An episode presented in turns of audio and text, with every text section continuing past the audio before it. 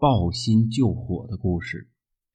战国末期，秦国国力渐渐超过了其他六国，在外交和军事上，秦国实施远交近攻的政策，陆续的蚕食相邻的诸侯国。秦国连续发起了三次针对魏国的战争，夺取了不少的城池。公元前二七三年，秦国再次攻打魏国，很多魏国人都视秦国如猛兽一般，渐渐的也失去了反抗的勇气。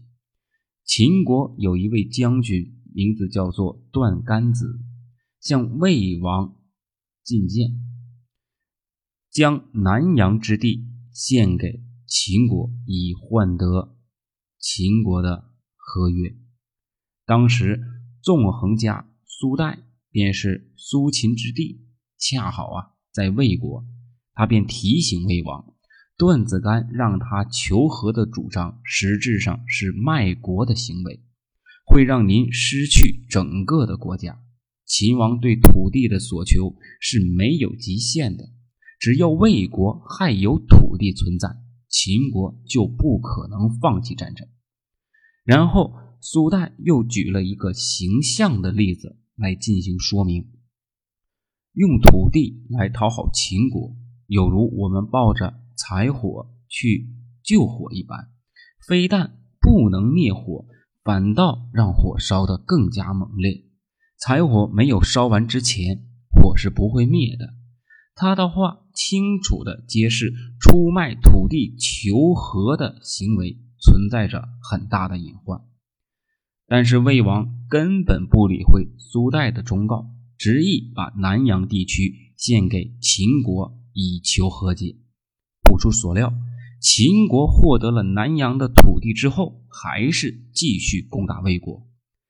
在之后的数十年间，秦国陆续的攻占魏国的更多土地。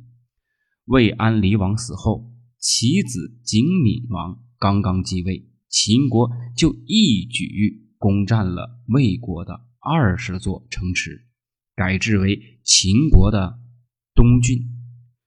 魏王魏国在此之时，国力以及气势一落千丈，再也无法抵抗秦国的进攻。公元前二二五年，秦王命。将军王贲率领大军包围了整个魏国的都城大梁，并引来黄河、汴河之水灌城。三日之后，大梁城墙倒塌，大梁城也随之失陷，魏国被秦国彻底的吞并了。